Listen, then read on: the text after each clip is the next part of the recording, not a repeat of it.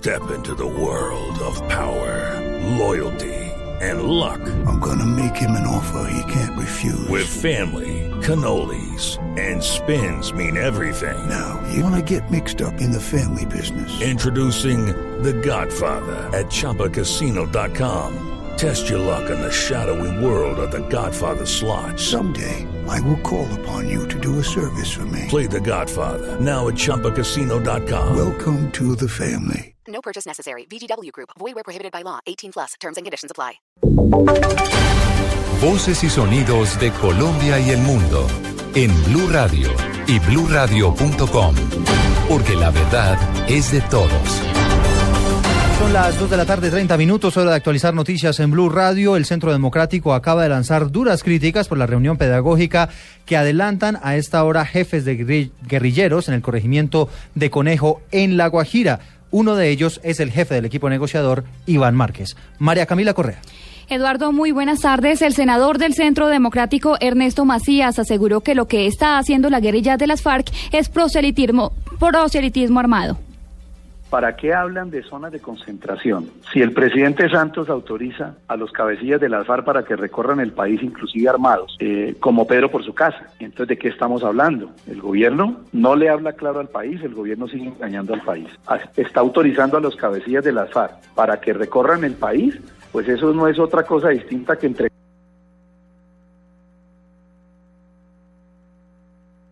permita que Joaquín Gómez y los demás cabecillas de las FARC recorran el corregimiento de Conejo ubicado en el municipio de Fonseca y exigió una declaración por parte del presidente Santos. María Camila Correa, Blue Radio. Gracias, María Camila. A propósito del proceso de paz, hubo enfrentamiento entre el uribismo y el comisionado de paz por el proceso de La Habana. Lo hicieron en un foro aquí en la capital del país. Jorge Herrera. Todo comenzó cuando el senador del Partido Liberal, Horacio Serpa, invitó al presidente Santos y al expresidente Uribe a tomar un tinto para llegar a consenso sobre la paz. doctor Jaramillo, doctor Carlos Gómez, invitar al doctor Uribe y al doctor Santos a tomar tinto en mi casa. Ante esto, el primero en atacar fue Carlos Holmes Trujillo. fuera comisionado de paz, ¿sabe qué le diría al presidente Santos? Ya, oiga, presidente, oiga, querido presidente, permíteme, permítame decirle una cosa con, con respeto y con consideración. Usted no espere que el presidente Uribe le firme un contrato de adhesión. Ahí vino el contraataque del alto comisionado para la paz, Sergio Jaramillo. Señor presidente Uribe, este es un gobierno con el que usted tiene diferencias, pero que actúa sobre la base de argumentos. En lugar de estar peleando público, venga, argumentamos tranquilamente y vemos en qué nos podemos poner de acuerdo. Durante este nuevo foro por la paz que realizó la Universidad del Rosario, Holmes insistió en un gran acuerdo nacional para refrendar los acuerdos, mientras que Jaramillo insistió en el mecanismo del plebiscito. Jorge Herrera, Blue Radio. Gracias, Jorge. Son las 2 de la tarde de 33 minutos. La Procuraduría le pidió al gobierno que levante la confidencialidad sobre el informe que presentó a la Comisión Interamericana de Derechos Humanos pidiendo que se levanten las medidas cautelares por la situación de hambruna en La Guajira. La noticia con Diego Monroy. La procuradora delegada para la infancia, Ilva Miriam Hoyos, en medio de una audiencia pública en el Congreso, le solicitó al Ministerio de Relaciones Exteriores que levante la confidencialidad que existe sobre las medidas cautelares por el tema de los niños en La Guajira. Nos sorprende que el viceministro nos haya contestado cuando le solicitamos el informe presentado por el Gobierno Nacional ante la Comisión Interamericana de Derechos Humanos, que este es un tema confidencial. La confidencialidad no la hemos entendido en otros casos así, incluso donde la Procuraduría también ha hecho seguimiento a las medidas cautelares. Por eso se hizo un requerimiento expreso al Gobierno Nacional para que se nos informara cuáles eran las razones de esa confidencialidad y también se le explicara al Ministerio Público por qué razón no se le ha permitido participar en la concertación que también fue ordenada por la Comisión Interamericana de Derechos Humanos. La funcionaria del Ministerio Público aseguró que es preocupante que el gobierno solicite el levantamiento de estas medidas cautelares. Diego Fernando Monroy, Blue Radio. Gracias, Diego. Vamos ahora a Cali porque el hosp- Hospital Universitario del Valle, que es el más importante del suroccidente de esa ciudad, ahora no solamente está afectado por su situación económica, sino también por racionamiento de agua. En Cali, Estefanía Hoyos. Por el fenómeno del niño, las empresas municipales suspendieron el servicio de agua potable en el Hospital Universitario del Valle. El director encargado de la entidad, Claudio Arias, aseguró que como medida preventiva se solicitó al personal asistencial y de seguridad restringir el ingreso de familiares o acompañantes de los pacientes que se encuentran hospitalizados. Explicó además que la restricción se hace por algunas horas de la tarde. Estamos esperando que nos informen cuál va a ser el plan de restricción, suspensión del suministro. Si eso sigue así, pues tenemos que tener también eh, restricción a nivel de la consulta ambulatoria o alguna otra cosa. Pero por lo menos suspender procedimientos, actividades, no. Todavía no, no, no estaríamos con eso con ese plan. Por su parte, en Cali ubicó un carro tanque en las instalaciones del Hospital Universitario del Valle para suministrar el vital líquido a la entidad y no parar las intervenciones médicas. Desde Cali, Estefanía Hoyos Valencia, Blue Radio.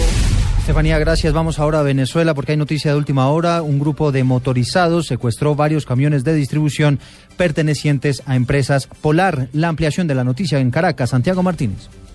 Así es, buenas tardes. Cinco camiones que distribuían bebidas gaseosas y cerveza al oeste de Caracas, muy cerca de la conocida parroquia 23 de enero, fueron tomados por grupos de motorizados quienes obligaron a los conductores a entregar las llaves de los vehículos y los teléfonos celulares. Empresas Polar detalló que gritando consignas políticas los camiones fueron rayados, situación que interrumpió la distribución en toda la zona al oeste de la capital venezolana, por lo que además exigen al gobierno brindar seguridad. Empresas Polar además considera que esta acción violenta podría formar parte de una campaña sistemática de ataques contra la compañía que afirma se desarrolla a través de los medios de comunicación que maneja el Estado venezolano. Desde Caracas, Santiago Martínez, Blue Radio.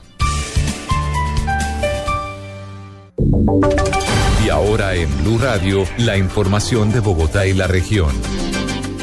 Dos de la tarde, 36 minutos. En noticias más cercanas les contamos que la Secretaría de Gobierno dice que el alcalde Enrique Peñalosa estaría dispuesto a vender la participación de la empresa de energía de Bogotá en Isagen, aproximadamente 200 mil millones de pesos. Iván Aldana.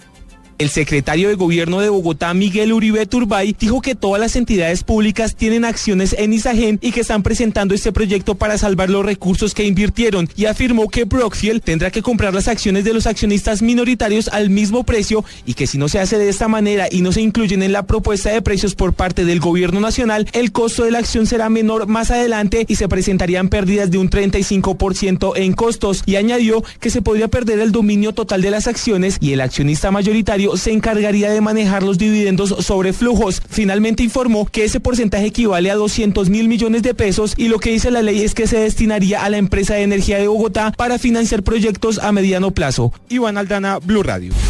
Gracias, Iván. Y vamos al sector de la 72 con 11. Esto es en el nororiente de la capital del país, donde empieza a regresar la normalidad tras las manifestaciones que protagonizaron algunos estudiantes de la Universidad Pedagógica. ¿Qué pasa hasta ahora en el sitio, Carlos Albino? Hola, buenas tardes Eduardo. La normalidad volvió acá a la calle 72 entre las carreras 12 y 13 luego de que por dos horas estudiantes de la Universidad Pedagógica bloquearan la vía y se enfrentaran con el SMAT. ¿Por qué protestaban? Aseguran que por el alza del Transmilenio y por el desalojo de los vendedores informales en el sector. Reiteramos, todo volvió a la normalidad acá en la calle 72 entre las carreras 12 y 13. Carlos Arturo Albino, Blue Radio. Gracias, Carlos. Dos de la tarde, 38 minutos. La ampliación de estas noticias las encuentra en blurradio.com. Los dejo en compañía de Blog Deportivo.